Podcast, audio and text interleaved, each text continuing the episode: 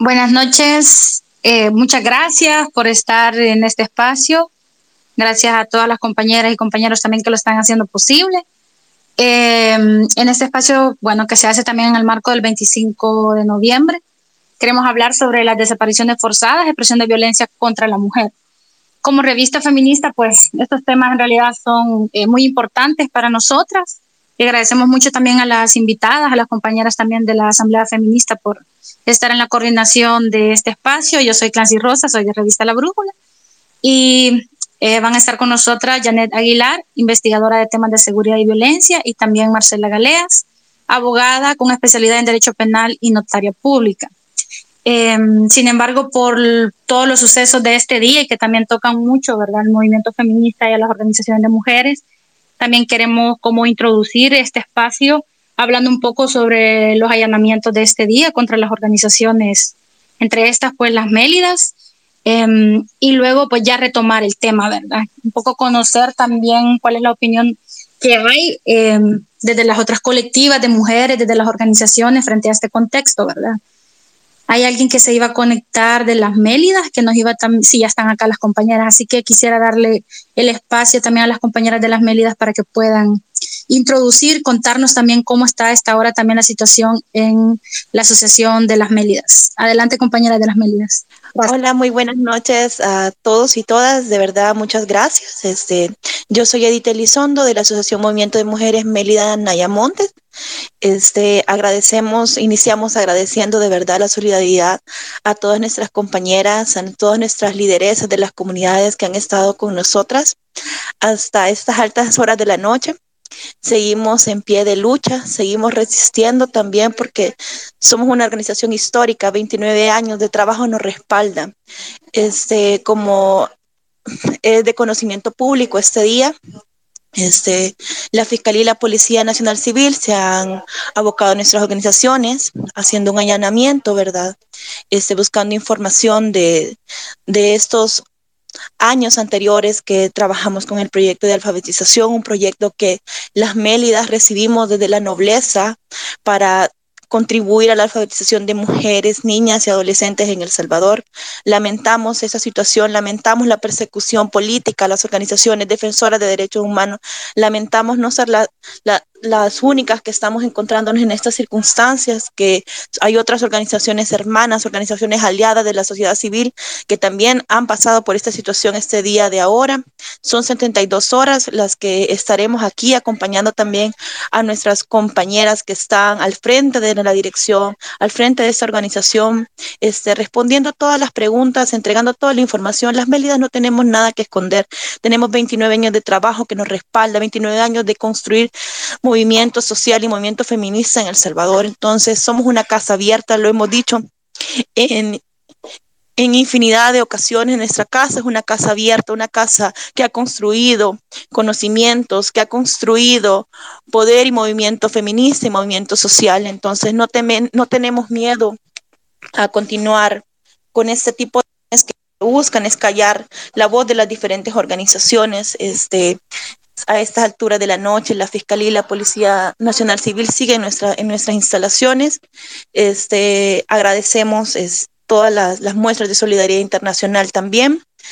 Y nada más eso, pedir siempre el apoyo incondicional, que estén pendientes de nosotras y que nos sigan acompañando en esta lucha. Es, estamos en resistencia, tenemos 29 años que nos respaldan de trabajo. Muchas gracias también por el espacio. Gracias, Edith. Eh, también en estas muestras de solidaridad que mencionabas, nosotras estábamos cubriendo desde muy temprano y vimos que muy rápido las compañeras feministas y defensoras de derechos humanos también se, se unieron y llegaron, ¿verdad?, a, a, apoyar y han estado también movilizando diferentes respaldos a través de redes sociales. Quisiera también, en esta breve introducción que estamos haciendo, dar la palabra a las compañeras, no sé si hay alguien de la red de defensoras eh, o las que estuvieron presentes ese día, parece que andaba ahí la compañera Sara y otras compañeras que llegaron también para que puedan dar esa visión eh, que hay, ¿verdad? Y esas opiniones a partir de lo que ha sucedido este día. Solo expresar nuestra solidaridad eh, a lo que ya planteaban las, las compañeras de las Mélidas. Definitivamente estamos indignadas desde la Asamblea Feminista, desde la red de defensoras y diferentes organizaciones, se hizo una denuncia pública de lo que está pasando. La represión, la criminalización son formas en que el autoritarismo está reafirmando este retroceso democrático y, estamos viendo que, que hay temas que son realmente importantes de los que se debería estar hablando. Y, y, bueno, nuevamente está utilizando estas estrategias tan, tan terribles, ¿verdad? Porque vemos cómo en este caso las Mélidas y otras organizaciones, organizaciones de mujeres, feministas, organizaciones ambientalistas, están siendo estigmatizadas, están siendo allanadas, se les está violentando el derecho a defender derechos. Y esto es lo que hemos denunciado desde, desde temprano y que vamos a estar aquí en solidaridad con las compañeras. Eh, creemos que es fundamental que tengamos este espacio de diálogo para colocar al centro pues, el riesgo que se vive en este país para quienes están denunciando, para quienes piensan distinto, para las defensoras de derechos humanos. Y el llamado a la solidaridad feminista es lo que nosotras sostenemos. Hacemos un llamado a todas las personas que ahora están aquí también conectadas a que nos sigamos pronunciando y que sigamos pendientes de todo eso que está pasando. Y que realmente exijamos que, que este gobierno hable de los temas que realmente nos parece que son fundamentales que debe de abordar. Y una de las cosas que se decían hoy en la mañana en el marco de este espacio de solidaridad, solidaridad feminista, la pregunta que nos hacemos es, ¿dónde están las desaparecidas? No, no puede ser que este gobierno deje de lado esa realidad que está sucediendo en este país y que esté, por otro lado, con una nueva cortina, criminalizando y también atacando a las defensoras de derechos humanos. Entonces, eso quería abonar a este diálogo. Gracias, Sara. Y bueno, nos quedamos pendientes también de lo que nos estén compartiendo las compañeras de las Mélidas y vamos a dar inicio ya a lo que es este conversatorio, ¿verdad?, sobre desapariciones forzadas, expresión de violencia contra la mujer. Como decía, gracias a Marcela y, y, a Janet por estar con nosotras. Queremos abrir un poco esta conversación empezando a hablar sobre en qué consiste la desaparición forzada de personas y a qué tipo de población está afectando. Janet, creo que podemos iniciar con usted. Buenas noches a todas y a todos. Muchísimas gracias por la invitación. Quizás antes de responder a la primera pregunta, nuevamente quisiera, bueno, reiterar mi solidaridad con las Mélidas y pues el resto de organizaciones sociales que con amplia trayectoria pues han aportado al país eh, y que ahora están siendo perseguidas y criminalizadas. Así que mi solidaridad con, con, ellas y el llamado pues a acompañar y a estar expectante en relación a todas estas acciones de persecución de las defensoras de derechos humanos.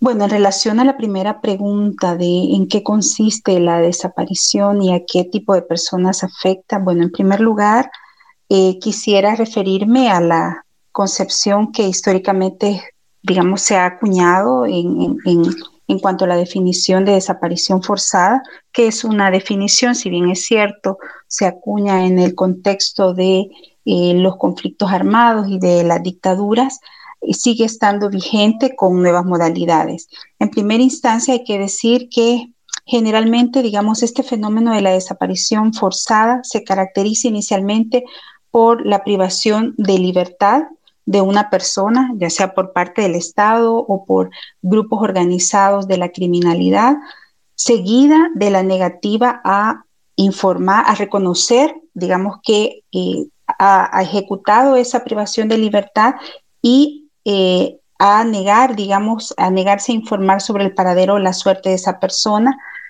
sustrayéndola del amparo y de la protección de la ley. Entonces, hay tres características esenciales que son comunes a casi todas las definiciones eh, que se retoman en, de la desaparición forzada en convenciones internacionales. Incluso son estos mismos elementos los que eh, también han contribuido a definir la desaparición forzada desde la Comisión Nacional de Búsqueda de Personas Desaparecidas durante el conflicto armado, la Comisión Nacional que existe en El Salvador, eh, y que, bueno, este, plantea estas tres, estas tres características. Es importante, digamos, eh, señalar que generalmente, digamos, desde la perspectiva del derecho internacional humanitario, del derecho internacional de los derechos humanos, es considerado un crimen de lesa humanidad, un crimen continuado que se mantiene eh, a lo largo del tiempo durante el cual no se logra identificar el paradero de la persona desaparecida. Ahora, en el caso, digamos, de la desaparición eh, de personas en El Salvador, hay que decir que, bueno, se trata de un fenómeno que identificamos eh, hace dos décadas, ya en el periodo del posconflicto. Sin embargo, hay un enorme vacío de conocimiento en relación a las modalidades, en relación a la, a la propia práctica de la desaparición.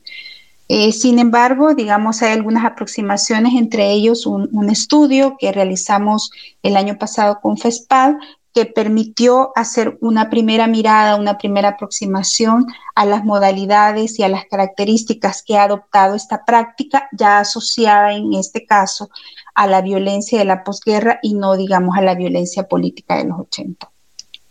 Una primera cosa es que, eh, digamos, en la, en la en la actuación eh, desde el surgimiento de este fenómeno en el marco de la evolución de la violencia criminal, se advierten algunas características. En primer lugar, eh, los grupos criminales privan de libertad a las personas, privan de manera involuntaria a estas personas.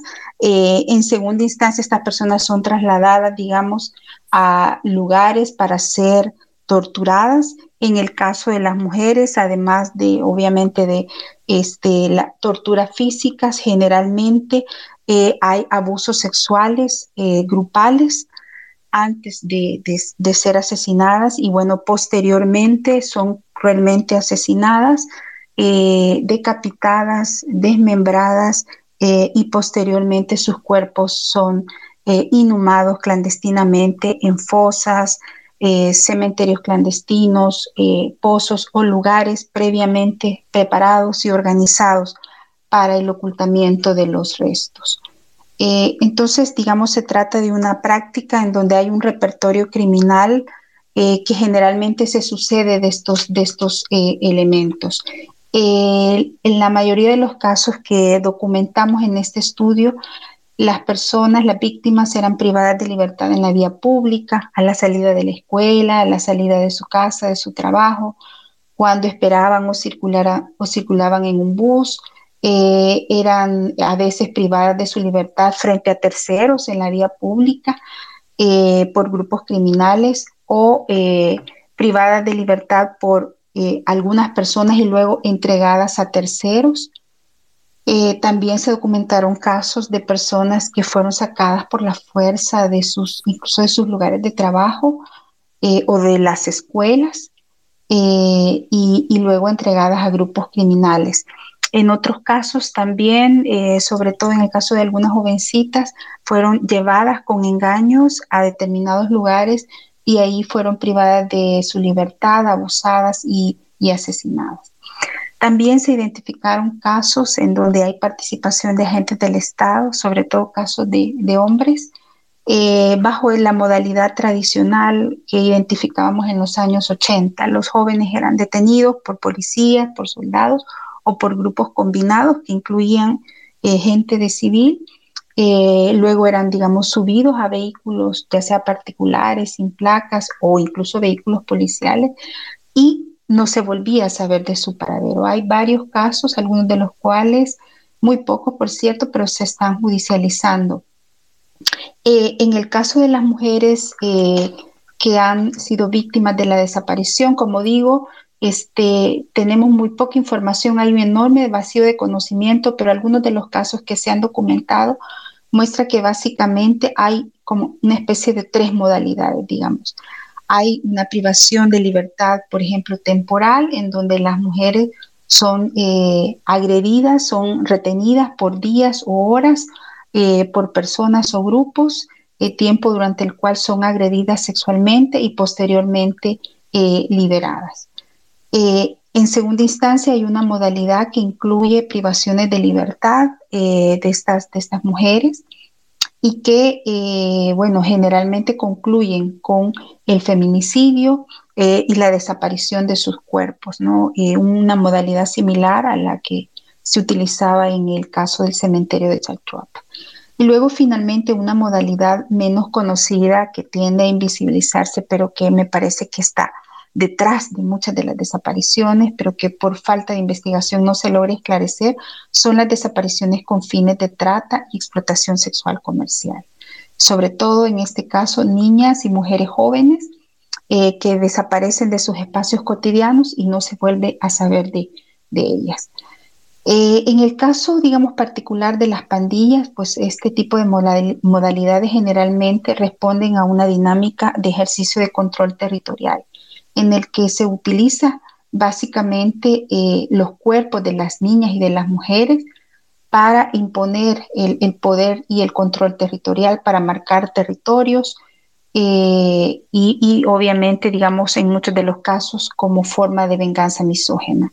Eh, hay también muchos de los casos, documentamos algunos de ellos, en donde el perpetrador, eh, el agente perpetrador es, la pareja o una persona cercana del círculo familiar o cercano a la víctima eh, que utiliza la desaparición como mecanismo para enmascarar un feminicidio. Eh, y obviamente esto, todo ello amparado a la impunidad que ha rodeado la mayor parte de los casos. Entonces, estos a grosso modo son algunas de las características y de las modalidades que hemos logrado identificar. Pero insisto, dado el poco interés que ha habido eh, del, del Estado salvadoreño por reconocer el fenómeno, digamos, no se conocen distintas aristas ni todas sus dimensiones. Ahora, en cuanto a las víctimas, ya para ir concluyendo esta primera pregunta, porque creo que ya me pasé en cuanto al tiempo, bueno, eh, de nuevo, ¿verdad? Partiendo de las estadísticas oficiales, sobre todo de la Fiscalía General de la República, eh, los datos de la última década indican que entre el 30 y 45% de las víctimas de desaparición son niñas y mujeres. Eh, este número sin duda ha variado en algunos años, pero se mantiene una tendencia a lo largo del tiempo. Un dato altamente preocupante es que cuando se desagrega ese porcentaje de mujeres víctimas, eh, alrededor de un 60-70% eh, de las mujeres o niñas víctimas de desapariciones son menores de edad. Son niñas y adolescentes, adolescentes entre 0 y 17 años, ¿no? Eh, lo cual eh, sin duda agrava la, situación, la condición de la víctima en la medida en que estamos hablando de eh, población en condición de especial vulnerabilidad.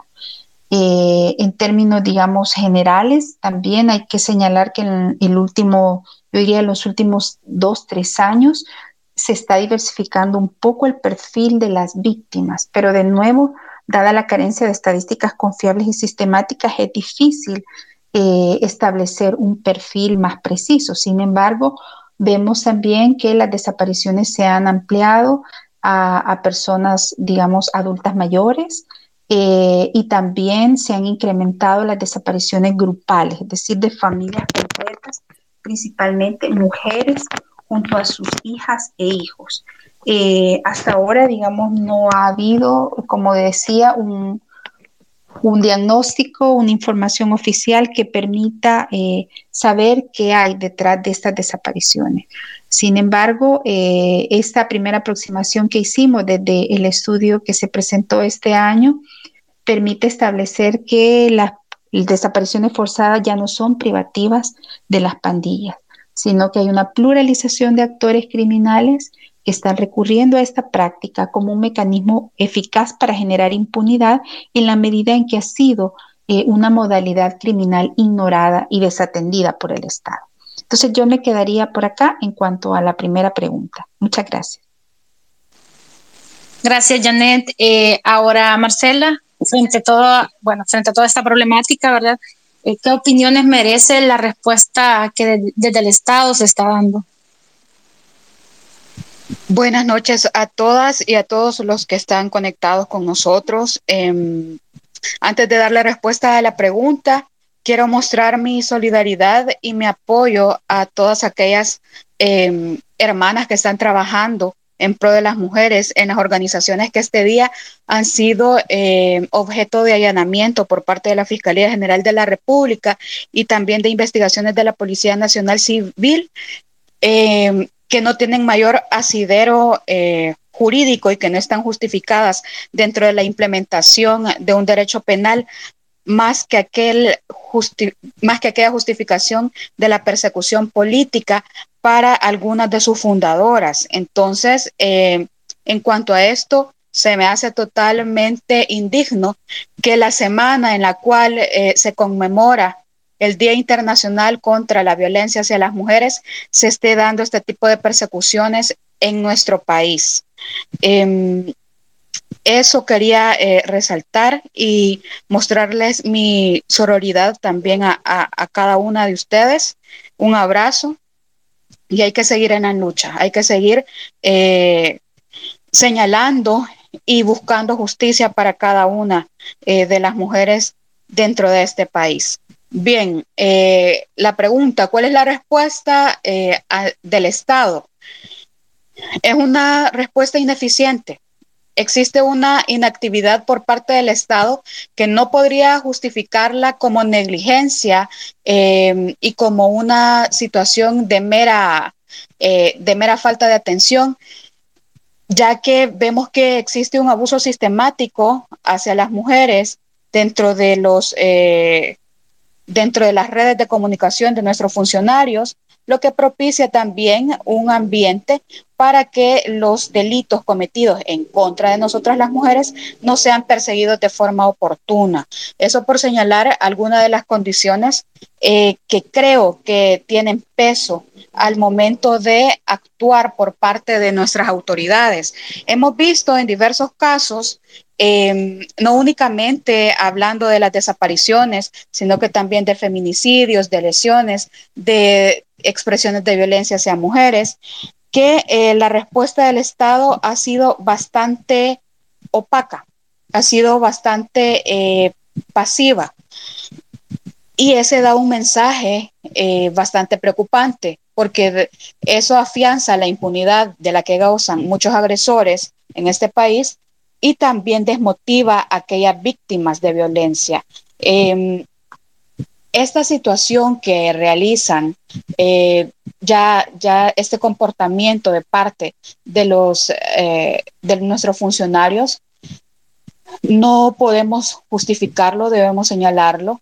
Eh, es penoso al grado en que se está llegando en este país de utilizar inclusive dentro de las conferencias de prensa para informar eh, sobre las víctimas de hechos de violencia, utilizar un, lenguaje vejatorio, revictimizante, eh, que hace un mayor estigma hacia las víctimas y a los familiares de estas.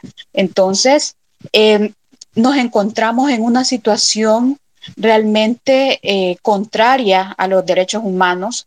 Eh, vemos de que sustrae los mismos funcionarios, el mismo Estado está sustrayendo a las víctimas y a sus familiares de la misma aplicación y protección que la ley les provee porque acá no estamos hablando de que no existe un marco jurídico que las proteja.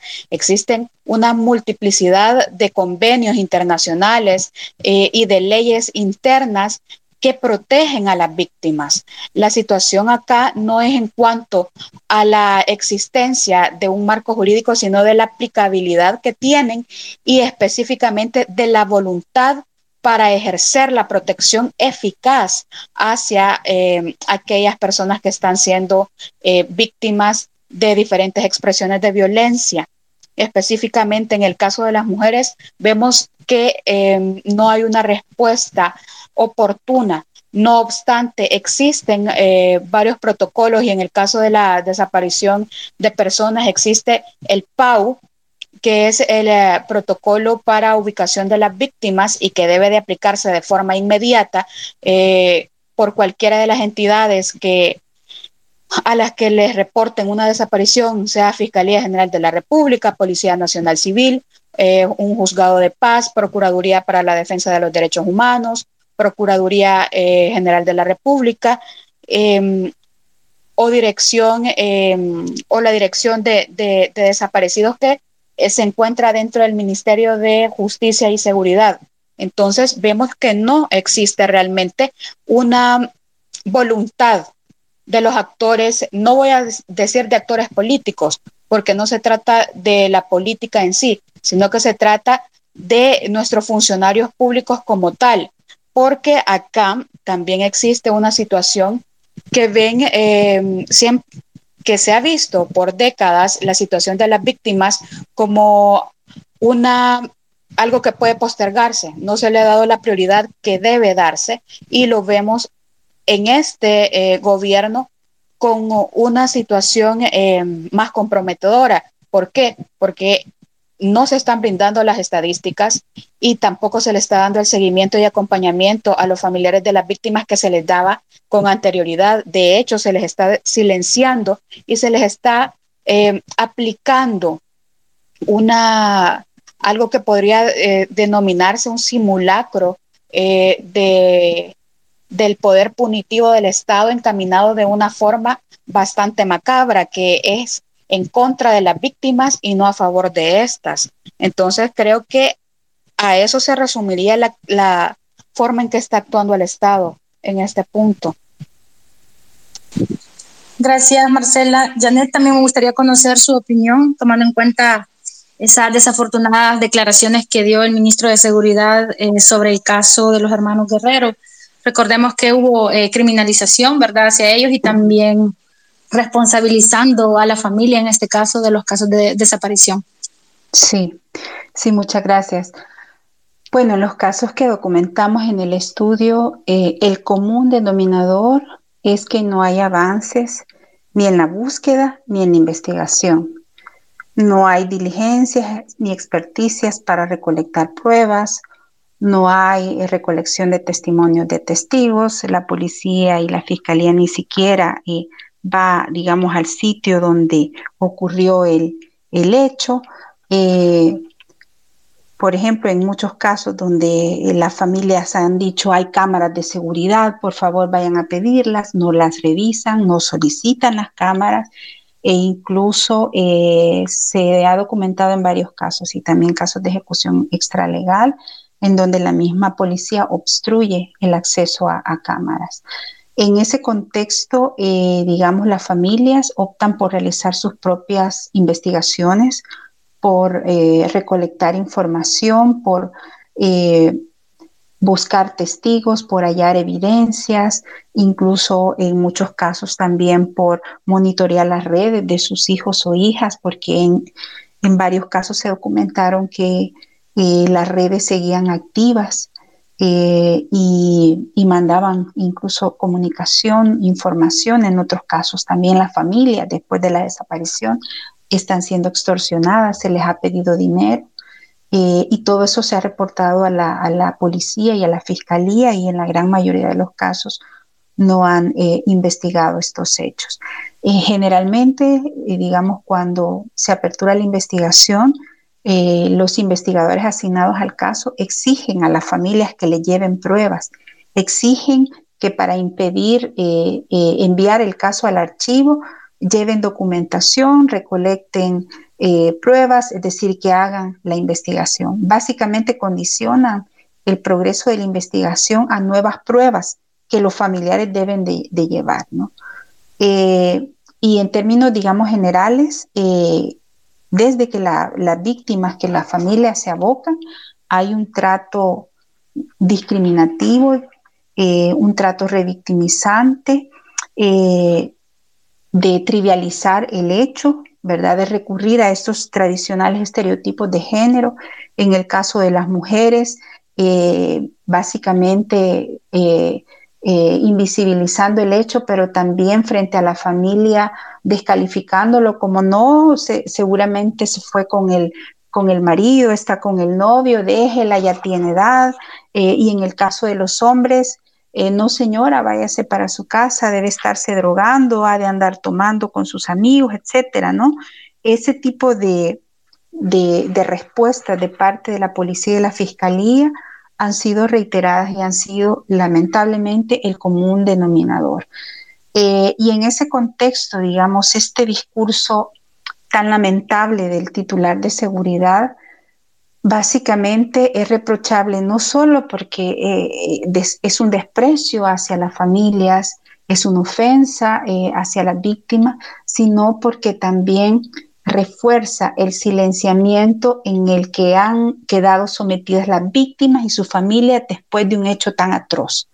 Eh, el, el, elemento sustantivo de una desaparición es básicamente anular a la víctima, anular a la persona, eh, eliminar todo rastro de su existencia. Eso es lo que buscan los perpetradores. Entonces, cuando escuchamos este discurso criminalizante, básicamente se refuerza, se legitima, se potencia la lógica eh, del perpetrador. Eh, y en este contexto se deja a las familias y a las víctimas en una situación de mayor abandono, desprotección y ostracismo, porque básicamente el mensaje es, este, eh, tenían la culpa de lo que les pasó o la familia tiene la culpa por no haberlos cuidado. Entonces, sin duda, digamos, este tipo de, de respuestas contravienen absolutamente todos los estándares internacionales eh, de, búsqueda, eh, de, investigación en materia de, de desaparecidos. Muchos de esos estándares han sido adoptados por la legislación nacional. De hecho, están incorporados en el protocolo de acción urgente, están incorporados en el instructivo de búsqueda que adoptó la Fiscalía eh, General de la República con las reformas de 2019-2020 eh, y es sumamente reprochable, digamos, que el principal titular de seguridad eh, desconozca esos principios fundamentales de no revictimizar, de no criminalizar a, las, a las víctimas, porque eso conlleva, digamos, importantes impactos, no solo psicosociales, sino también, digamos, eh, estigmatizantes para las víctimas y sus familias. Gracias, Janet y Marcela. Tenemos ya algunas personas que han pedido la palabra. También teníamos a Luis Olmos, que había pedido la palabra. Unos cuantos comentarios, debido a que últimamente, si ustedes se fijan, esto lo tomamos como normal desaparecieron, hay tantos desaparecidos. El problema es que nos venimos a dar cuenta de lo, de lo grave del asunto cuando nos toca vivirlo, ya sea por experiencia propia o porque lo viven personas cercanas a nosotros. Un ejemplo, cuando vine a despertar con todo esto de qué tan grave es, ya habíamos escuchado esto de las desapariciones y todo pero uno de mis empleados vino y me comentó de que su hermano lo desaparecieron. Y fue ahí por la zona de, mexicanos. Al día siguiente sale una noticia sobre cómo habían dos, dos torsos. Dos torsos sobre en un río. Y a mí lo primero que se me vino a la mente fue, tal vez sea uno de los hermanos, tal vez sea el hermano de, de mi empleado. Y ahí reaccioné y fue como que, hey, esto lo estamos haciendo tan cotidiano que no nos damos cuenta de la gravedad del asunto. ¿Cómo hablar con una persona que tiene a un familiar desaparecido? Informarle, mire, han encontrado una fosa. O tantos cuerpos y tanta gente que tiene que ir a buscarlos. Creo que en este momento es cuando más tenemos que reclamarle al gobierno, no porque ellos tengan la culpa o porque en los 20 años anteriores no hicieron nada, para nada. Es porque ahorita es cuando más dinero se está invirtiendo para que estemos seguros. Dinero que es de nuestros impuestos. Y solamente no hay que hacerlo tan cotidiano. Debería de haber una manifestación sobre eso, por el hecho de que nuestros hijos y la salud mental de muchas personas se ve afectada por esto. Quiero que lo reflexionen bastante porque no es algo tan sencillo. Cuando nos toca o, algún o alguna, alguna persona cercana, ahí es cuando te das cuenta de la gravedad del asunto. Y comentarles de que no solamente es acá. Tengo un amigo que emigró a ir, que emigró a Inglaterra debido a que por esto de las noticias, él tiene dos hijos, de los cuales me comentaba, no, yo emigro porque mis hijos están creciendo con demasiada violencia. ¿Qué es eso de verlo cotidiano en las noticias? Encontraron una fosa con tantos cuerpos. Encontraron dos torsos en el río, mutilados, cuerpos mutilados. Desaparecen personas en el transporte público. Yo tuve una ocasión una, bueno, perdón, me voy a salir del tema, pero como les comento, no hay que hacerlo algo cotidiano.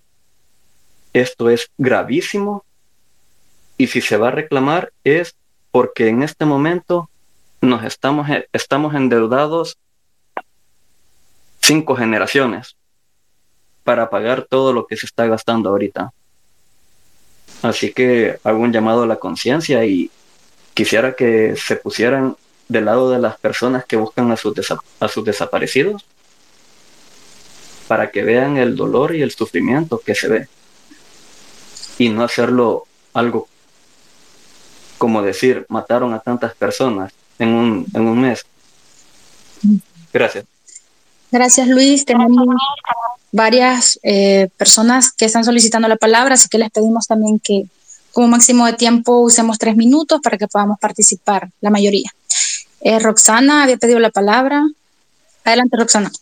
Bueno, agradecerle a, a Janet y a Marcela por las atender la invitación. Em, yo quisiera que nos que nos comentaran un poco, eh, porque de verdad es bien grave esto que nos estaban comentando, sobre todo Janet, en relación a las a la gran cantidad de víctimas que hay menores de edad y cómo em, no avanza la investigación, cómo se está obligando a las familias a convertirse en eh, investigadores privados prácticamente y, obstaculizándoles. Entonces quisiera si pudieran, eh, por favor, ahondar un poquito más sobre qué, tipo de recomendaciones podrían darnos eh, para prevenir este tipo de situaciones, porque de verdad asusta oír que hay pues de todas las víctimas, 70% desde cero años de edad y menores de edad, realmente eh, es escalofriante el dato. Así que me gustaría eh, poder escuchar, tal vez ellas nos pueden dar algunas indicaciones de cómo podemos como ciudadanía empezar a accionar para prevenir este tipo de problemática. Gracias, Francis. Gracias, Roxana. Janet. Sí, muchas gracias. Este, bueno, quizás en primera instancia decir que, digamos, este fenómeno ha proliferado no solo por la impunidad que ha existido históricamente alrededor del mismo, sino porque ha habido una política de invisibilización del Estado, pero también eh, ha habido falta de reconocimiento social del fenómeno, es decir, como sociedad, y un poco lo que decía eh, nuestro amigo que comentaba, eh, no ha habido, digamos, reconocimiento del fenómeno eh, de las víctimas, eh, ni mucho menos solidaridad, digamos, para acompañar los esfuerzos de búsqueda de la familia. Las familias han estado solas. E incluso debo decir, yo siempre aprovecho estos espacios también para reiterarlo, hasta todavía hasta este año, inicio de este año, son muy, muy pocas las organizaciones sociales que están acompañando, asesorando, eh, orientando a los familiares de desaparecidos. Es decir, pese a que es un fenómeno de, de, extrema gravedad y de elevada magnitud, hay muy pocas organizaciones trabajando directamente en el acompañamiento a las víctimas. Ahora, ¿qué podemos hacer? Yo, yo creo que este, en esta línea hay que estar claro que la responsabilidad de prevenir, de investigar, de reparar es del Estado. Y es una responsabilidad ineludible. En esa línea, como ciudadanos, debemos de exigir. Creo que todas estas acciones, espacios como estos, los posicionamientos de las organizaciones feministas, de las organizaciones de mujeres, de las organizaciones de derechos humanos, iniciativas de acompañamiento a las víctimas, a los comités. Eh, yo mencionaba también hace justamente ocho días el abandono en el que ha estado este pequeño comité de familiares, eh, COFADEVI, el Comité de Familiares de Víctimas de Desaparición por la Violencia, que está conformado en su mayoría por madres, por hermanas, hay algunos padres, eh, que han venido trabajando, bueno, con el apoyo de ASDEJU, pero con muchas dificultades y limitaciones.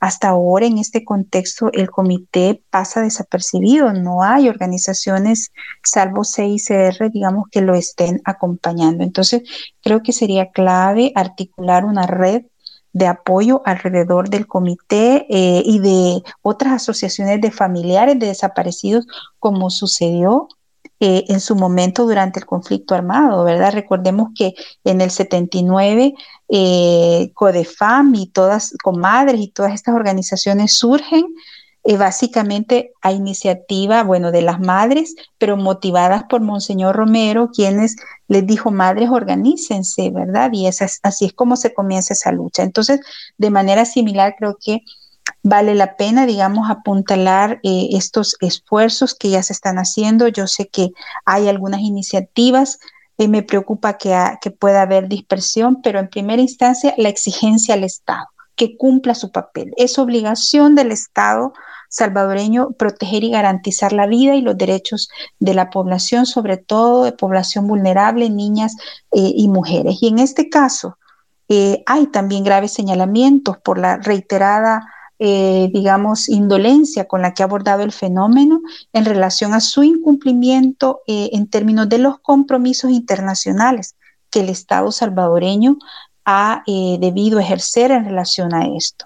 Entonces también, por ejemplo, hay una línea ahí de, de organizaciones que podrían denunciar al Estado en su momento internacionalmente por incumplimiento de estos deberes. Yo sé que ya hay también una mesa de trabajo que está ahora, bueno, que, eh, logró, digamos, exponer a la CIDH la situación de las personas desaparecidas, pero creo que habría que desarrollar líneas estratégicas en términos también de, un litigio estratégico que eh, obligue, digamos, al Estado salvadoreño a, a, exigir, su rol. Y luego todas estas iniciativas también de acompañar la divulgación de, las, de, las personas desaparecidas que se está haciendo en redes, me parece que son iniciativas que no solo, digamos, en términos concretos apoyan la búsqueda, sino también ofrecen solidaridad y acompañamiento a las familias que, como les digo, viven solas su dolor en el desamparo, en el ostracismo y muchas veces bajo amenazas, porque déjenme decirles que en la mayoría de casos que documentamos en este estudio, cuando se activa la, denuncia de la desaparición, las familias eh, activan un nuevo ciclo de violencia hacia básicamente sobrevivientes, ¿verdad? Eh, eh, niños, niñas de la familia, jóvenes, y en muchos de los casos se ven obligadas a, salir huyendo del país luego de haber activado la denuncia. Gracias, Janet. Eh, Marcela, ¿te gustaría agregar algo en esta pregunta? Sí, eh, como mencionaba Janet, habló sobre la perspectiva eh, que se le debe de dar desde la esfera pública, es decir, desde las instituciones del Estado. en cuanto a la evitación o a la prevención del delito como tal, de acciones dirigidas a la privación de libertad, desaparición y, por último, en contra del feminicidio u homicidio eh, de las víctimas, básicamente no podríamos hablar de una prevención como tal eh, por parte de las de las personas que podrían figurar como víctimas, lo que se podría realizar en estas instancias es la reducción de riesgos, es decir, em, básicamente autolimitar nuestra libertad em, ambulatoria. ¿Por qué? Eh, porque nosotros vemos que no existe una respuesta del Estado para la protección eficaz de nuestros derechos y el goce de los mismos de manera eh, total. Entonces, eh, existen organizaciones y de hecho Amnistía Internacional hace algunos años daba algunas recomendaciones para reducir riesgos. Ojo, con esto no estamos hablando de que se puede, de que nosotros podemos prevenir ser este privados de libertad eh, o ser obviamente sujetos a, una desaparición o cualquier delito, eh, porque básicamente nos encontramos en, un estado que no nos ofrece ninguna de, ninguna de estas garantías de protección. Entonces, ¿qué es lo que aconsejan los expertos? Primero, eh, mantener la calma. Si vemos que estamos en una situación de peligro, mantener la calma, si estamos en un lugar público, pues buscar auxilio en algún establecimiento. Si vemos que eh, no, que nos obviamente nos están coaccionando o nos toman por la fuerza, lanzarnos al suelo porque es difícil em, que levanten a alguien cuando es peso muerto. Eh, entonces, eh, obviamente, en algunos casos sí se, sí, obviamente podrían realizarlo cuando son dos o más sujetos otra situación es, eh, y ya lo he manifestado en otros espacios, mantener em, el GPS de su teléfono, mantengan informados dónde están o hacia dónde van. Eh, en las últimas eh, situaciones que se han reportado en el país de los desaparecidos, mencionan bastante el uso de algunas aplicaciones em, para movilizarse, ¿no? El se contratan digamos, em, una plataforma para que realice un viaje. Entonces hay que chequear los perfiles que correspondan, los sujetos que manejan los automóviles que corresponda a la placa que sale en el perfil. Esas son algunas situaciones. También eh, otra cuestión que se aconseja bastante es eh, que modifiquen las rutas eh, y los horarios en que van a salir o entrar de sus oficinas, de sus hogares, que no anden reportando en sus redes sociales actividades económicas, eh, ni tampoco etiquetándose en los lugares donde se encuentran en ese momento. Em,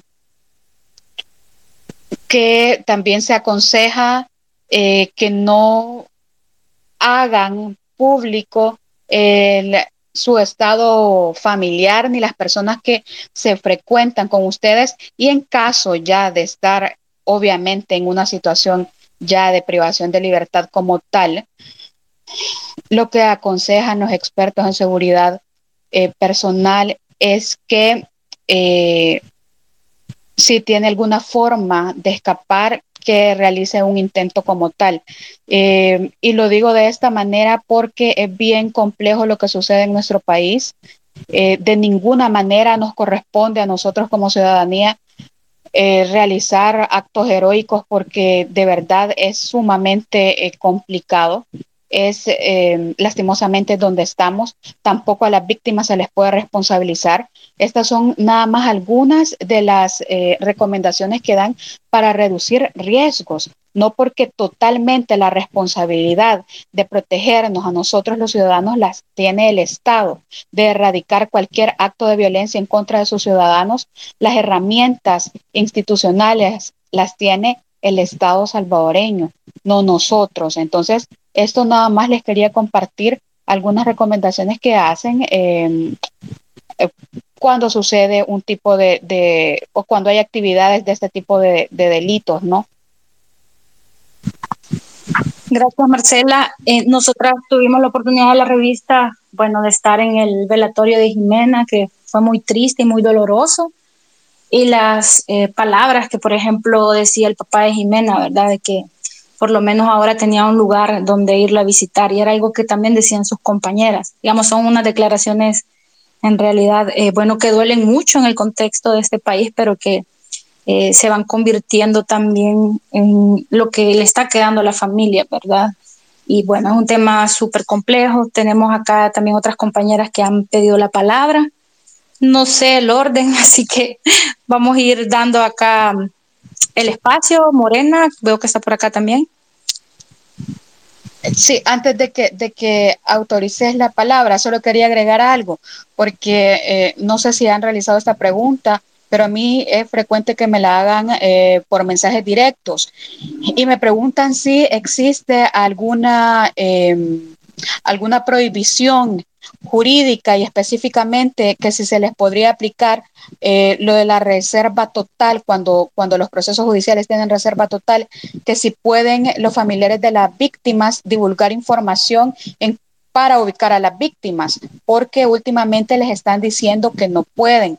Em, y sí, sí pueden. Eh, se los digo de manera concreta. En el Código Procesal Penal, cuando se refiere a la reserva total o parcial de un proceso, es cuando eh, es para evitar, obviamente, eh, dar a conocer datos de la víctima cuando ya se, se tiene la ubicación certera de esta cuando ya, están ya está encaminado Em, en una fase inicial del proceso, no en una fase investigativa como tal, ni para la ubicación de la misma. Entonces, son em, etapas em, diferentes dentro de, dentro de la investigación y no puede eh, coartársele ese derecho a los familiares de las víctimas porque deben de lograr su ubicación. Este es un derecho que les corresponde y que de ninguna manera puede ser limitado por el Estado.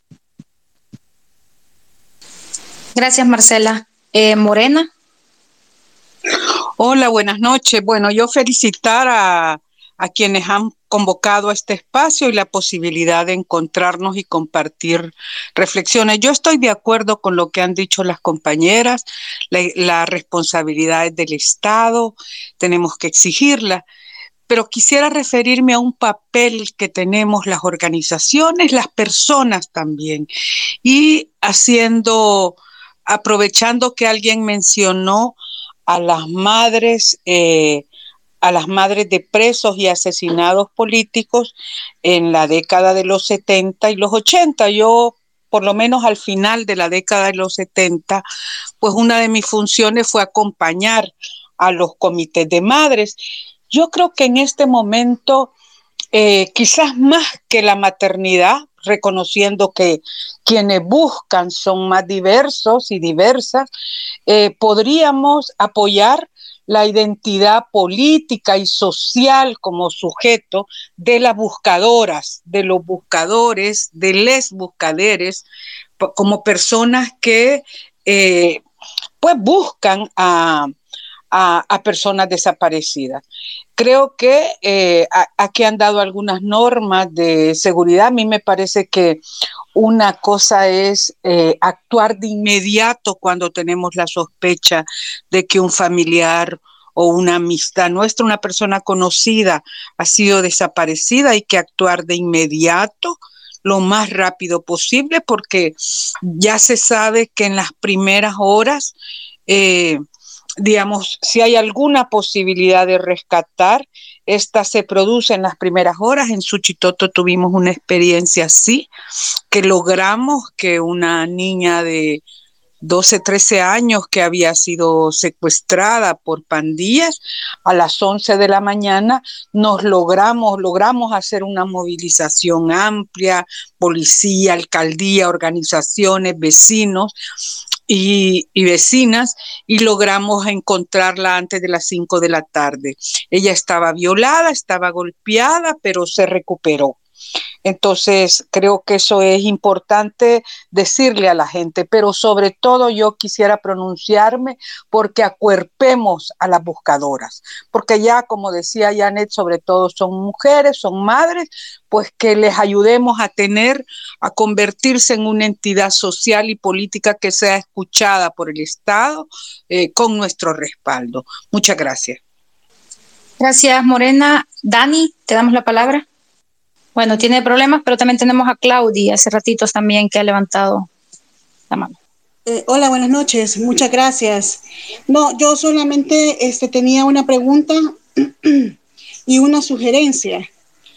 Eh, bueno, eh, la pregunta es, sé que es muy doloroso, pues, pero cuando se encuentra una persona desaparecida, ¿verdad? Se encuentra su cuerpo, no sé si hay este, alguna investigación que se hace para ver, determinar la causa de muerte, si, el, si la familia puede pedir autopsia, porque la verdad se siente muy sospechoso la cantidad de personas que, que puedan estar eh, desapareciendo y, y, si se puede pedir a las autoridades que hagan un análisis y ver si la persona no le faltan este, sus, sus partes internas, ¿verdad? Miembros, etcétera eh, si eso sería posible para poder ir determinando una, una causa por la que se presentan estos casos. Y este, la sugerencia va por el tema de la tecnología.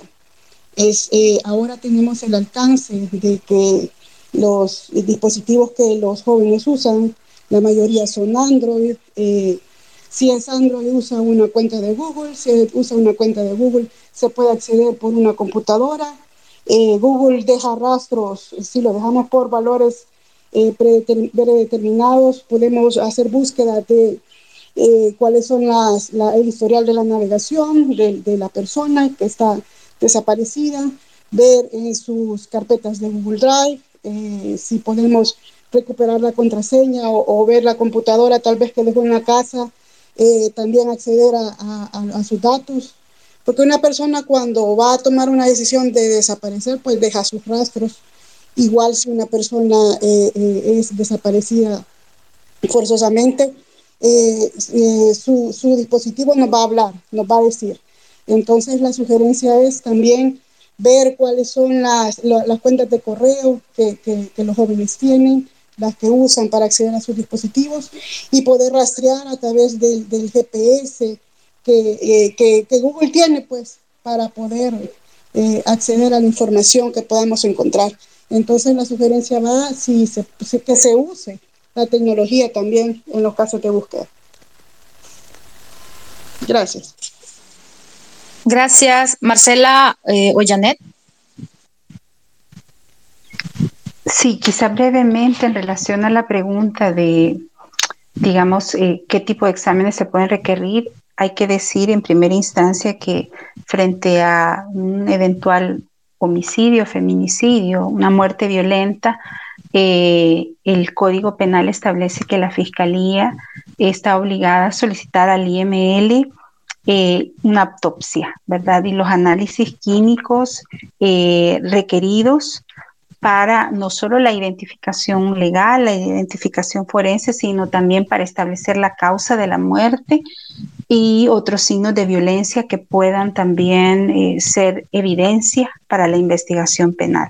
Entonces, eh, hay una obligación, de hecho, y en el caso de los feminicidios también hay un protocolo para eh, el análisis forense que obliga a medicina legal por ejemplo, también hacer todos los análisis eh, respectivos para establecer, por ejemplo, si las víctimas fueron eh, objeto de abuso sexual. Entonces, es, esta es obligación.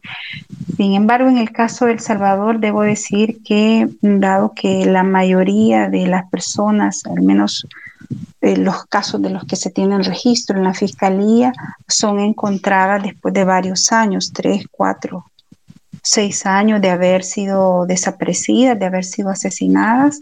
Eh, la mayoría de los casos son osamentas los que se encuentran, ¿verdad? Y en muchos casos esas osamentas no están completas. Eh, eh, las pandillas también han cambiado sus modalidades para inhumar los cuerpos, en algunos casos también los revuelven, los restos los sacan a una segunda fosa y obviamente eso hace mucho más complejo el proceso de identificación forense. Sin embargo, eh, de igual manera, el IML está obligado en todos estos casos a realizar los análisis respectivos para establecer la causa de la muerte, establecer lesiones, aun cuando, por ejemplo, sean restos, restos óseos y otros indicios que apunten al contexto, digamos, en el que fue asesinada la víctima. Entonces, hay protocolos ya establecidos en el Código Penal eh, y, obviamente también en la ley que obligan a estas instancias a, eh, digamos, realizar estos exámenes. Es eh, también deber de las autoridades informar de manera oportuna y de manera clara y precisa a las familias sobre los resultados de estos análisis. Porque, este, digamos, además de que se enmarque en el derecho a conocer la verdad, es un elemento también que es clave para la investigación penal que debería de seguir la Fiscalía junto a la policía. Em, sí, em, acotar un, par de situaciones. Em, en el escenario que se encuentre eh, los restos de una persona sin vida, eh, obviamente se tiene que seguir el protocolo que se establece en los artículos 188 y 189 del Código Procesal Penal es en el Código Procesal Penal donde se establecen todas las diligencias iniciales de investigación criminal. Entonces acá eh, básicamente le dan paso al protocolo eh, para manejo de escena del delito que debe em, ejecutar tanto la Policía Nacional Civil como la Fiscalía General de la República. En este caso, sí hay indicios de que la muerte de esta persona es eh, por violencia, esto se debe de hacer, obviamente, se debe de, realizar un examen forense eh, por el Instituto de Medicina Legal, que va a consistir en autopsia a los restos, al cadáver, eh, para determinar eh, la causa del fallecimiento de este y las circunstancias del mismo. Dentro de esta autopsia debe de establecerse si hubo extracción o no hubo extracción de órganos. Entonces, este es el eh, examen médico indicado para que nos diga eh, cómo fue que murió esta persona eh, y la, causa de la misma.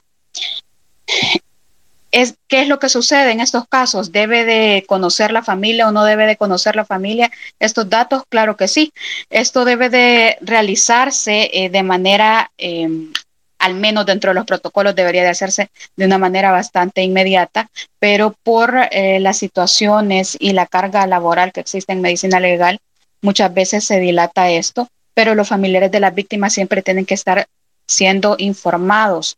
Em, después de que se realiza este y todos los exámenes eh, forenses que se crean necesarios para em, dilucidar la eh, la participación de, aquellas personas eh, en el indiciadas como, como sujetos activos del delito, es decir, como aquellos que posiblemente hayan perpetrado el homicidio o el feminicidio, este, los restos podrán ser entregados a sus familiares.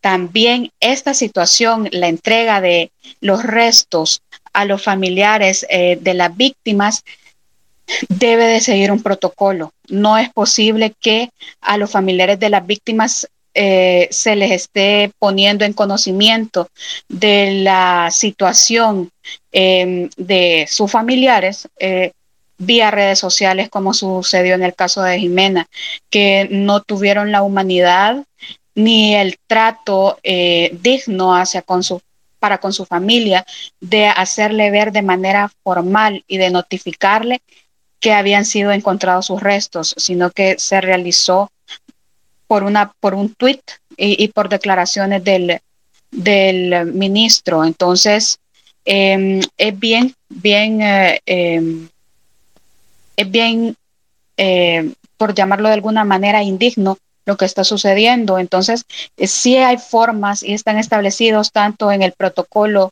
em, en los protocolos que debe seguir Fiscalía y Policía Nacional Civil, así como en los manuales de escena del delito. De hecho, eh, la, falta de seguimiento de estos podría ser perjudicial en ya cuando se está llevando a cabo eh, la persecución del delito dentro de la dentro de los diferentes tribunales de justicia. ¿Por qué?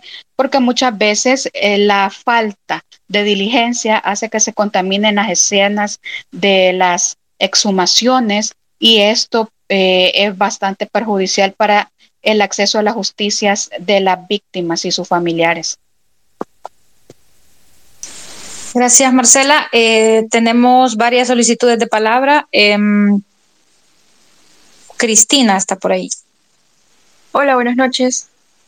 Gracias por permitirme eh, compartir mi inquietud y esta va por un caso que se dio en Santiago Nonualco, en donde no sé si, si lograron pues escuchar eh, que encontraron una cabeza humana en un río. Entonces este río queda cerca del lugar donde vivo. De hecho, eh, es justo en el lugar donde vivo. Un amigo encontró esta, esta cabeza humana, pero mi pregunta va orientada a que si a estas personas que encuentran estas escenas escalofriantes, eh, se les brinda algún tipo de apoyo psicológico por el trauma de, de, de ver este tipo de escenas tan, tan feroces. Entonces, esa es mi pregunta. Gracias. No, eh, no me han cedido la palabra, pero eh, le voy a contestar. Em, Adelante. Gracias. Este, le voy a ser honesta. No. Eh, a las personas que hacen, que obviamente encuentran así de manera espontánea y aleatoria un, restos o un cadáver, eh, no se les da absolutamente ningún tipo de atención psicológica. Eh, tenemos eh, bien descuidada esa parte. De hecho, ni siquiera a los familiares de las víctimas se les atiende em, psicológicamente por parte del Estado. Y en la mayoría de los casos ni siquiera a las víctimas sobrevivientes. Eh, no se les, no se les eh, da un acompañamiento ni un trato psicológico. Por eso es tan importante la labor que hacen las organizaciones que este día eh, han sido em, allanadas y que están siendo atacadas, porque es estas organizaciones que trabajan por los derechos de las mujeres quienes le están brindando acompañamientos, les dan seguimientos en todos sus procesos y les dan atención también eh, psicológica y social a, las, a sus familiares. Entonces, em, son situaciones que el Estado eh, de El Salvador siempre han omitido y siempre han, las han dejado abajo de la alfombra.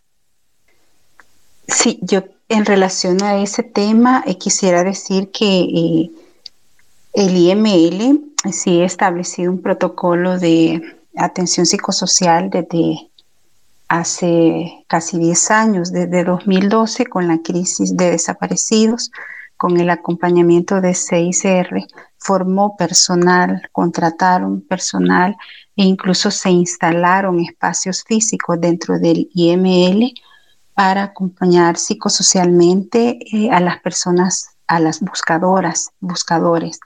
Eh, y desde esa lógica ha sido una buena práctica, digamos, porque ya han desarrollado experiencia en la materia.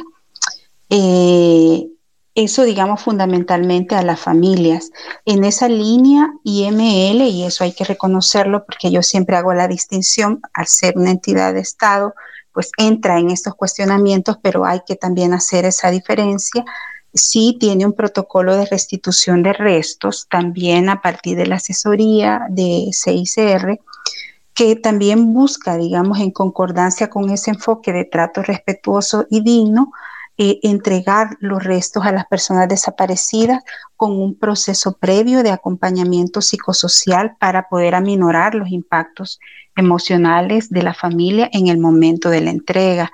Logramos también en el estudio entrevistar familiares que habían recibido los restos de sus seres queridos y realmente esa es la única institución a la que reconocen eh, en términos de que sí se les dio un trato respetuoso, un acompañamiento e incluso les han ofrecido acompañamiento después de la entrega de los restos. Pero obviamente, digamos, el IML no tiene capacidad para atender a todas las víctimas. Recientemente, a partir de los cuestionamientos que se han hecho a la Fiscalía y con las reformas de 2019, la Fiscalía ha contratado un grupo, entiendo, de seis psicólogos que ahora están dando acompañamiento sobre todo a, los familiares, ¿verdad?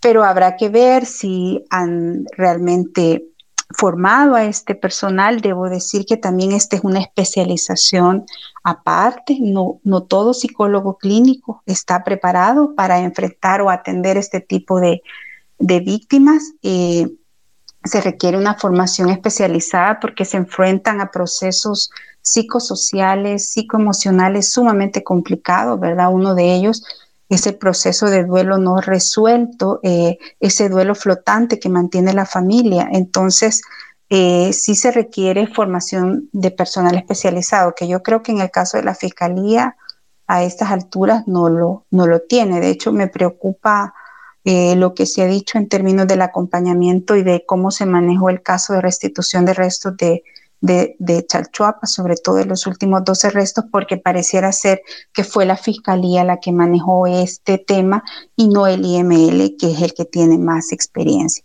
Pero en términos generales, estoy de acuerdo con Marcela, ha habido una desatención sistemática al tema de la atención psicosocial. Sin embargo, CICR sí ha estado formando eh, psicólogos en el tema de, duelo irresuelto eh, a través de eh, el Ministerio de Salud. Entonces ahí hay una pequeña red ya de profesionales de la salud mental que de nuevo son insuficientes, pero que digamos van en esa dirección y creo que una iniciativa que podría fortalecer esos esfuerzos es desde las organizaciones acompañar o reforzar, digamos, estos espacios de atención psicosocial que de nuevo se vuelven bastante insuficientes. Así que yo quería hacer también esa precisión en términos de que eh, ha habido un abandono de esta dimensión, pero sí hay iniciativas que son valiosas y que eh, habría que reconocer también como buenas prácticas y concretamente el abordaje que IML ha hecho en el ámbito psicosocial, pero también en el ámbito de eh, el manejo forense de, los restos. Gracias, Janet. Víctor, tiene la palabra. Miren, una de las situaciones, yo vivo fuera del país por muchos años. Y cuando escucho decir, por ejemplo, de los desaparecidos, de los muertos, solo recuerdo del 70 al 80 una triste historia que hay que rememorarla con mucho principio y mucho interés de la población y no ignorar lo que estamos pasando en estos momentos. Es una crisis institucional, es una crisis que depende en muy buena manera de los partidos políticos que nos han estado gobernando para unos por 30 años, para otros desde los años 60 a la fecha. Es lamentable seguir manifestándonos y es necesario tomar conciencia de clase en El Salvador de las necesidades de las necesidades imperantes de nuestro país la paz no se consigue sola. La paz se consigue con dignidad y con principios colectivos. Hagamos un esfuerzo, tanto personas preparadas como la licenciada Janet, que tiene años de trabajar en esto, de los desaparecidos, Marcela, que es nueva, pero está trabajando duro, y reconozco, y otros abogados de muy buena capacidad, y muchachos jóvenes que se, que se interesan por conocer un poco más de la historia salvadoreña. Entonces, para poder realizar, cuando nosotros tomemos en cuenta, hay preguntas que las personas hacen. En la época que estaba el gobierno del FMLN, habían asesinatos.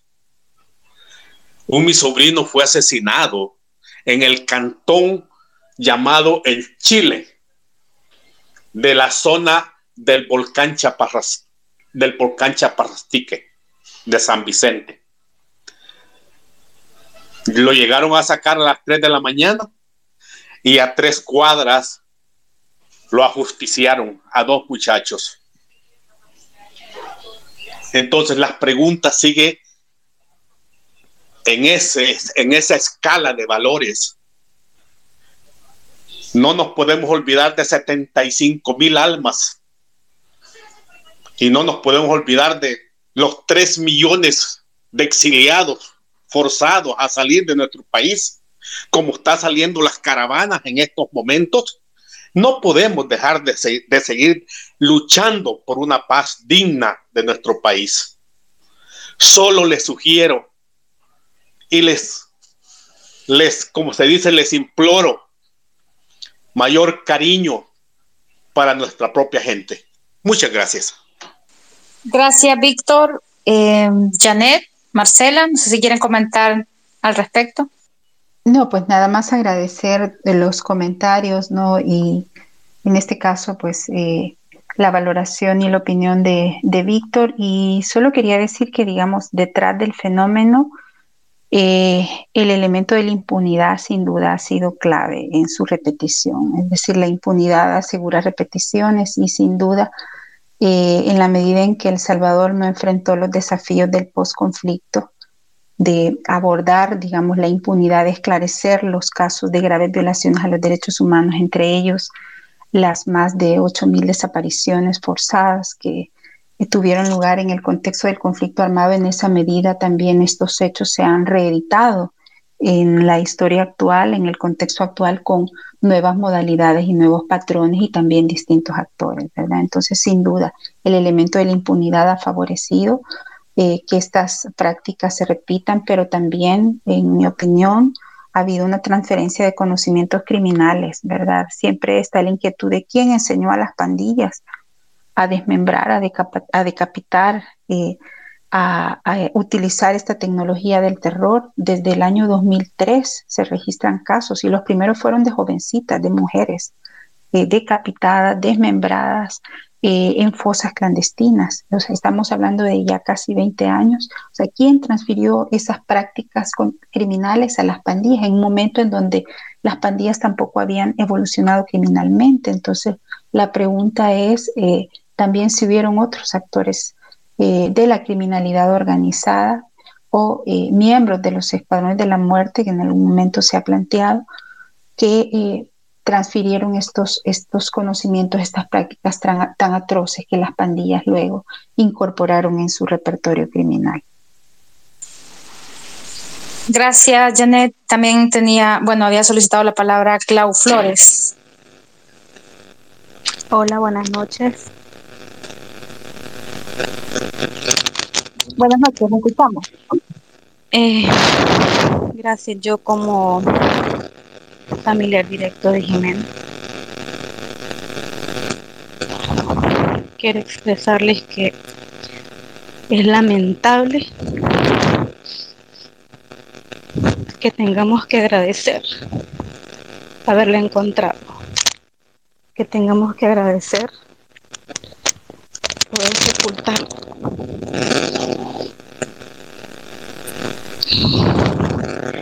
que ahora somos una familia grande en quienes predomina un denominador que es el no poder conciliar el sueño, vivir con miedo, transmitirle eso a nuestros hijos, no poder retomar nuestras actividades eh, laborales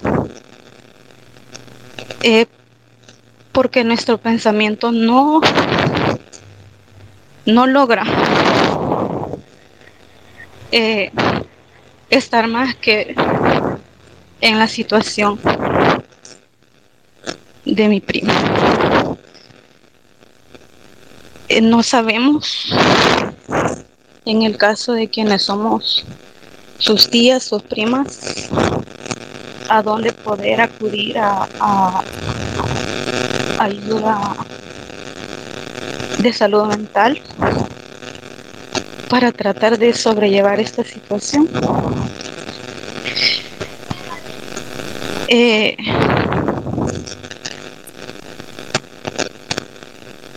y también no sé de qué manera podemos denunciar más eh, la, la manera en que se nos comunicó sin siquiera habernos esperado a que fuéramos a reconocer el cuerpo de Jiménez. Y que es una situación que no quisiéramos que esté sucediendo en tantas familias porque de esa manera nos vuelve una sociedad que sale solamente con esa psicosis porque hay que salir a trabajar no sabemos, estamos, somos una familia que estamos en una encrucijada y, y no le deseo a ninguna otra familia que, que pase por esto, solamente. Gracias, Clau, gracias por tu fuerza y por darle voz en este espacio a Jimena. Janet. Sí, pues igual, ¿verdad? Mi solidaridad con la familia de Jimena eh, eh, y sin duda este es un proceso difícil que, que marca eh, la vida de las familias, que marca la vida de las comunidades a lo largo de su vida, ¿verdad? Hasta ahora como sociedad no, yo particularmente no entiendo cómo, digamos, esta sociedad ha, asumido estos múltiples duelos y, ha continuado adelante, ¿verdad? Porque como el caso de Jimena son miles. Solo en el periodo de 2014-2020 son más de 25 mil denuncias en la Fiscalía General de la República. Estamos hablando de un fenómeno masivo, de desapariciones masivas que tiene severos impactos en toda la sociedad y obviamente en las familias. Eh, su vida laboral, su vida afectiva, su vida familiar, su vida social se ve alterada, se ve eh, afectada severamente. La gran mayoría de los casos que hemos conocido, eh, las familias incluso no solo han caído en depresión, han desarrollado enfermedades psicosomáticas, enfermedades también a veces degenerativas con los años, eh, a partir de, de, la desaparición, sino que han quedado sumidas también en algunos casos en situaciones de extrema pobreza porque han abandonado sus trabajos, eh, sus negocios para dedicarse a la búsqueda. Eh, han, eh, mucho, en muchos casos también han tenido que salir del país, la familia se ha dividido, o sea, estamos lidiando con múltiples impactos que no están siendo dimensionados. Y lo peor es que las familias, la gran mayoría de condición humilde, viven toda esta situación en silencio, en ostracismo, en abandono. Eh, entonces yo creo que en este contexto, como sociedad, tenemos la obligación moral, como comunidad, de de acompañar, de acuerpar, de visibilizar estos hechos, de solidarizarnos con las familias. En el caso, por ejemplo, de las organizaciones sociales, hablábamos en un space eh, la semana pasada de la necesidad, por ejemplo, que las organizaciones de derechos humanos aunaran esfuerzos para ofrecer también psicosocial a algunas de las familias, dado que el Estado carece de estos servicios. Pero también se supone que el Ministerio de Salud tiene, ¿verdad?, eh, una, un equipo de, psicólogos a los que las personas pueden acudir eh, para eh, asistencia psicosocial. Entonces habría que ver cómo se acercan estos servicios a la familia que sin duda tienen que sobrellevar este duelo, esta incertidumbre angustiosa en el caso de los que aún no, no los han encontrado años, eh, muchos años a veces después. Eh, eh, y, y, en el caso de los que, bueno, como en el caso de la familia de Jimena, que ya los lo encontraron sus, restos, pues obviamente de igual manera inician un proceso de duelo y una etapa muy, muy difícil. Entonces creería que también hay una vertiente ahí de, de apoyo que desde las organizaciones y desde las instituciones se pueden dar. La, la, Universidad Centroamericana, la UCA, también tiene una clínica de asistencia psicológica que es gratuita eh, y que incluye pues, servicios externos, ¿verdad?, para las personas que lo soliciten. Eh, entonces, yo creo que en esa línea también podríamos apoyar a, los, a las familias eh, que buscan y a los que también han tenido la suerte, como ha sucedido en el caso de la familia de Jimena, de encontrarla. Bueno, gracias. Me gustaría compartir una pequeña opinión. Sí, em, bueno, adelante. Sí, este, creo y quiero hablar desde una joven de 20 años, desde la comunidad de jóvenes de El Salvador, desde las mujeres y niñas adolescentes, desde unas mujeres adultas que la mayoría somos y creo que comparto y voy a ser la voz de, de las niñas de mi universidad, de, de, muchas de las, de las jóvenes que están precisamente en este espacio y es que mm, nos parece preocupante y muchas veces decimos, ¿por qué nos tocó ser a nosotras las que tenemos que sentir miedo al salir de la casa? O a las que se nos enseñan a poder ser mujeres empoderadas y poder ser ejemplos para la sociedad y poder romper todos estos estereotipos de o estigmas que se le han asignado a las mujeres solo por su género pero qué difícil es romper todas estas cosas cuando sabemos que no somos seguras, porque nunca lo estamos. Eh, retomando lo que estaban diciendo al iniciar la sesión acerca de, de cuáles eran las cosas o las medidas, las recomendaciones que daban. Y es muy importante lo que mencionaba la licenciada Janet acerca de que realmente es una obligación del Estado el, el remunerar nuestros impuestos en seguridad y como lo mencionaba una de las personas que hablaba, un caballero, son nuestros impuestos y realmente lo son. Pero yo sé que estoy haciendo todo lo que puedo para poder sumarme a la lucha, para poder expresarme. Pero si realmente yo no encuentro una respuesta, lo único que nos queda a nosotros, especialmente hablo desde las mujeres porque soy una, porque soy una mujer que vive con miedo, porque soy una mujer que ha experimentado, porque soy una mujer que, que puedo decir, que pude correr a tiempo, que pude gritar a tiempo, que no tuvieron que buscarme, que es necesario que nos apoyemos unas a otras y que creamos, que creamos y creemos estos espacios que nos pueden ayudar o que podemos encontrar algún consejo o algún esfuerzo, porque cuando yo desaparezca, Dios quiera que no, si algo me pasa, ustedes van a ser los que van a buscarme, ustedes van a ser las personas que se van a encargar de difundir la información de que Daniela se desapareció.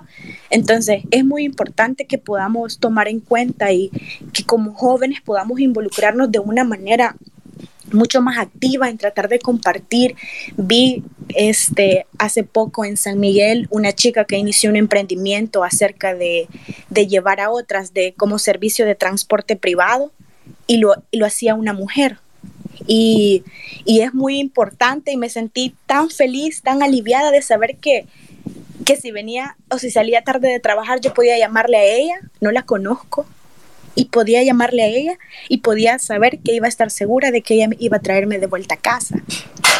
Eh, también este, recalcar, ¿verdad? Hace poco se lanzó una reforma, creo que fue el 16 de noviembre, si no estoy mal, acerca del polarizado en todo vehículo que se utilice para transporte público, ¿verdad? Sí, me pareció una, una medida...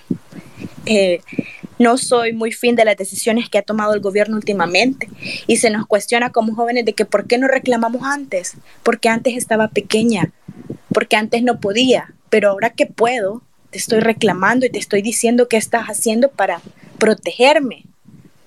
Entonces, me pareció muy importante que podamos compartir este tipo de información que puede servir a las demás jóvenes, del hecho de saber que ahora es una obligación y va a ser multado el que cualquier taxi o cualquier vehículo que sea utilizado como transporte público esté polarizado. Tiene que estar completamente visible y las personas que, que, están dentro de este automóvil puedan ser visualizadas, ¿verdad? Entonces, para terminar, quería agradecer por este espacio que se nos ha dado. He tomado muchos de los puntos que ustedes han dicho. Como estudiante de Derecho me siento muy afortunada de, de, haber podido escuchar sus opiniones, pero también me siento muy preocupada y quería compartir especialmente mi preocupación de lo difícil que es ser una joven estudiante pero principalmente una joven mujer en El Salvador, porque vivo constante miedo y, y qué difícil, ¿verdad? Es para nosotras normalizar que nuestros padres no nos digan, eh, nos vemos en la noche para que cenemos, sino que a mí mi papi me dice, mira, ten cuidado, si te quieren subir algo, que te maten ahí mismo, porque la verdad es que para andarte buscando, mi amor, no tenemos ni tiempo ni dinero y tampoco tenemos el alcance en las autoridades, ¿verdad? Entonces, invitar a todas que nos cuidemos, que compartamos cualquier tipo de, de espacios como este para que las demás puedan sentir un tipo de apoyo y siempre, siempre cuidarnos, porque aunque estemos constantemente en la lucha de poder visualizar a todas estas, estas mujeres y hacer y que seamos escuchados ante las autoridades, porque es su obligación, si ellos no nos cuidan, solo nosotras podemos hacerlo. Gracias, Dani, por compartirnos también esas estrategias que están saliendo de nosotras mismas, ¿verdad? Frente a este contexto, ah, ahí está Marcela. También Marcela y Janet quería como preguntarles o bueno, llamar a la reflexión también de qué sucede en este contexto donde también los familiares de las personas desaparecidas también tienen miedo de hablar, de dar declaraciones. Y parte de ese miedo también tiene que ver mucho con el estigma que se desarrolla, ¿verdad? O sea, hemos visto en publicaciones en redes sociales donde se violenta incluso a las familiares que están buscando a sus desaparecidos, a sus desaparecidas, justamente por estar exigiendo una respuesta.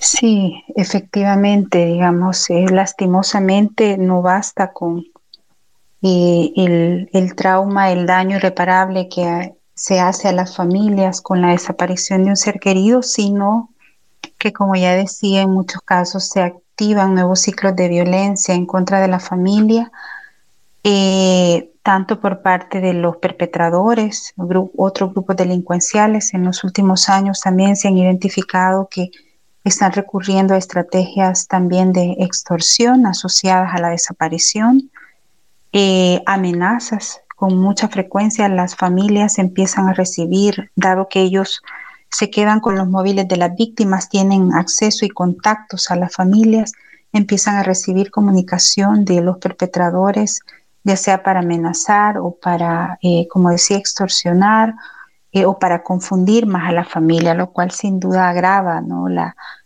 el, trauma y los impactos psicosociales. y lo más lamentable del caso es que eh, cuando los familiares reportan estas llamadas o incluso información de los posibles perpetradores a la policía o a la fiscalía, son ignorados, no son investigados estos hechos.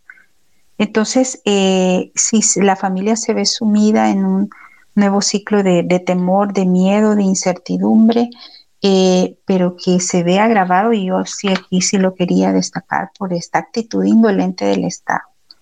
Esta postura mm, que históricamente han mantenido los gobiernos de turno de invisibilizar, de negar, de aminorar el fenómeno, de trivializarlo, eh, de negar su existencia, ha sido perversa, ha sido un estímulo, eh, pero también para el perpetrador, pero también eh, deja, sume en una situación de mayor desprotección a la víctima, porque encima las familias se ven descalificadas, ¿no?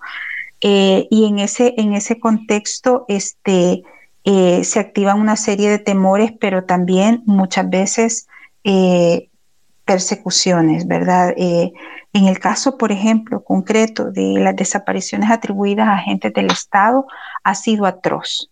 Y hay casos emblemáticos que se han documentado en donde incluso no solo es el propio perpetrador, sino digamos, policías de todo un puesto o de una delegación de la zona que empiezan una situación de acoso, de intimidación hacia los familiares, eh, con, lo, con, lo, cual obviamente, digamos, la familia, para desanimar a las familias a que quiten la denuncia.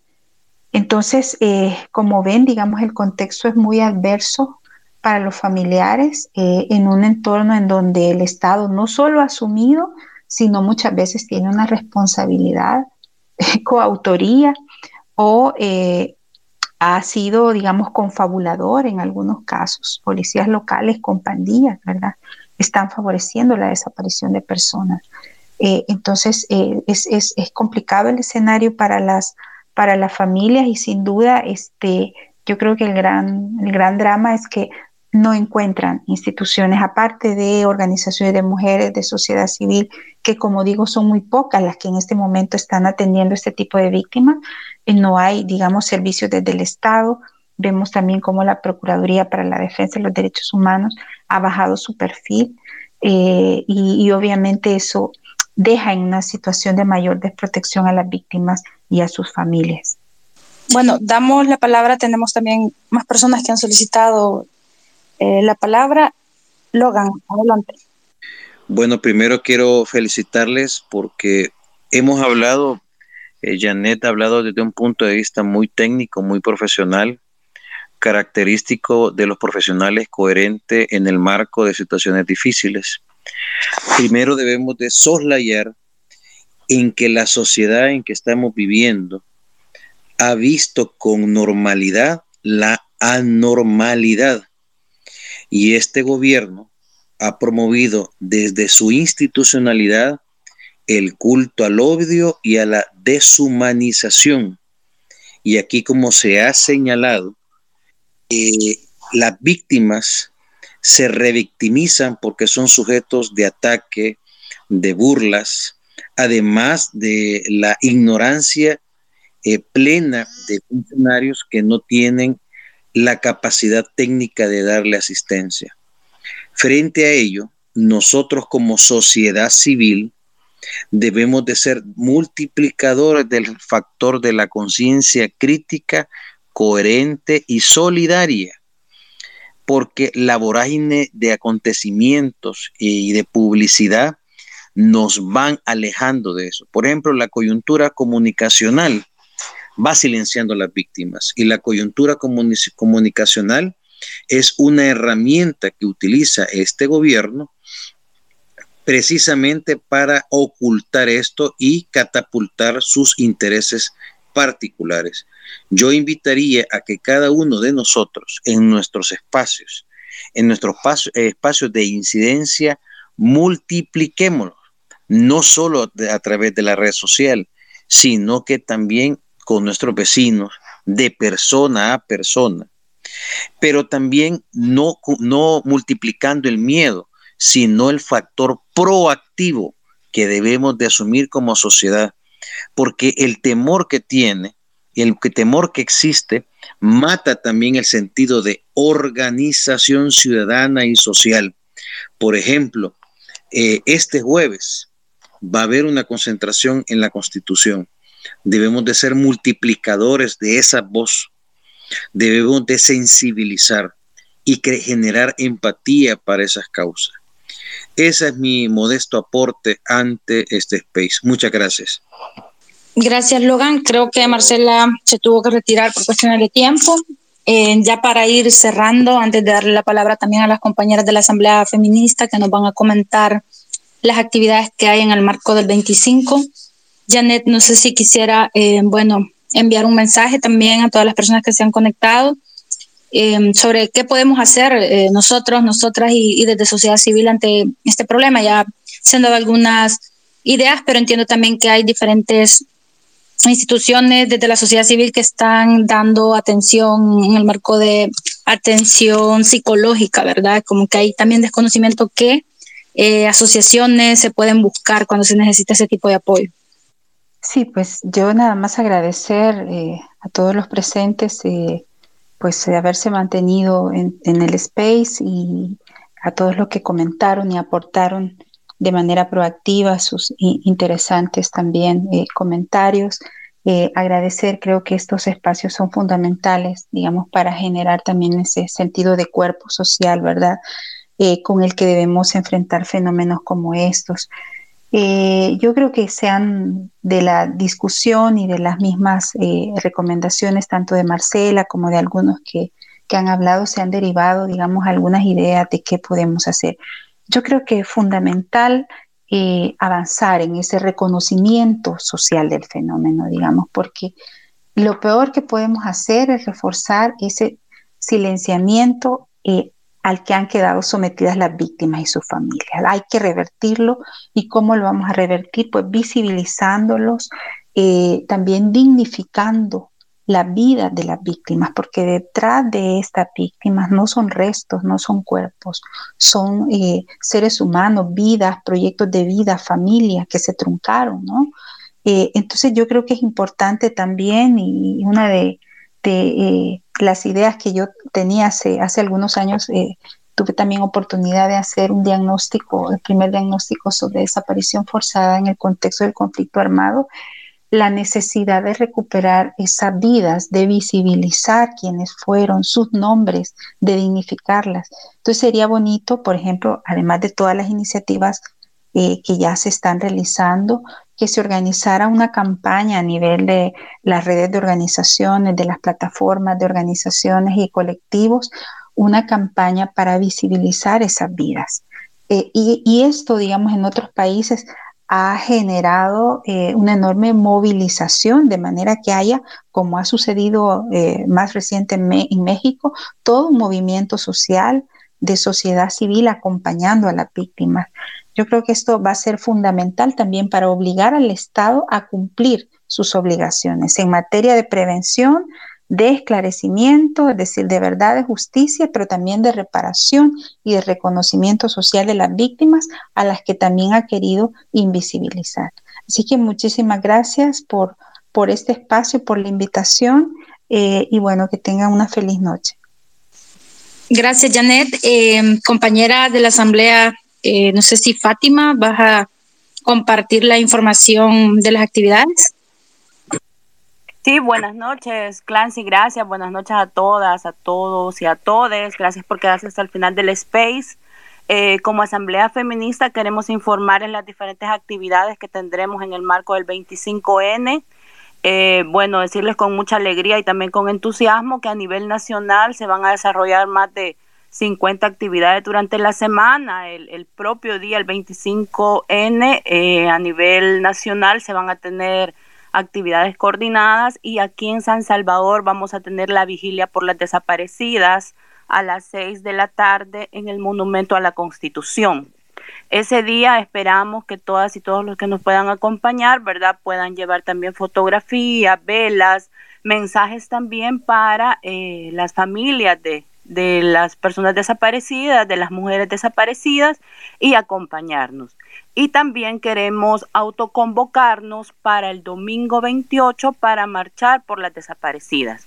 Estamos convocando eh, desde eh, la Plaza El Salvador del Mundo para llegar a la Plaza Morazán.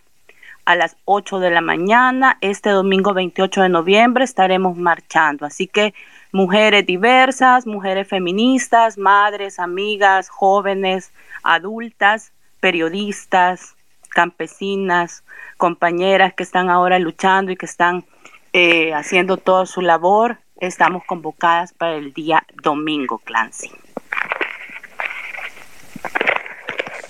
Gracias, Fátima, y gracias a todos y a todas y todas por conectarse a este space, a nuestras invitadas, a Janet, a Marcela y por supuesto a Mario también que nos ha estado apoyando en la administración de este espacio. Así que no nos queda más que agradecerles mucho y pues nos seguiremos escuchando por estos espacios y no olviden seguir las redes sociales de Revista La Brújula y las del Movimiento Feminista que va a estar dando todas em, la publicidad, bueno, la información la información de todos los eventos que se vienen. Así que muchísimas gracias y buenas noches para todos, todas y todes.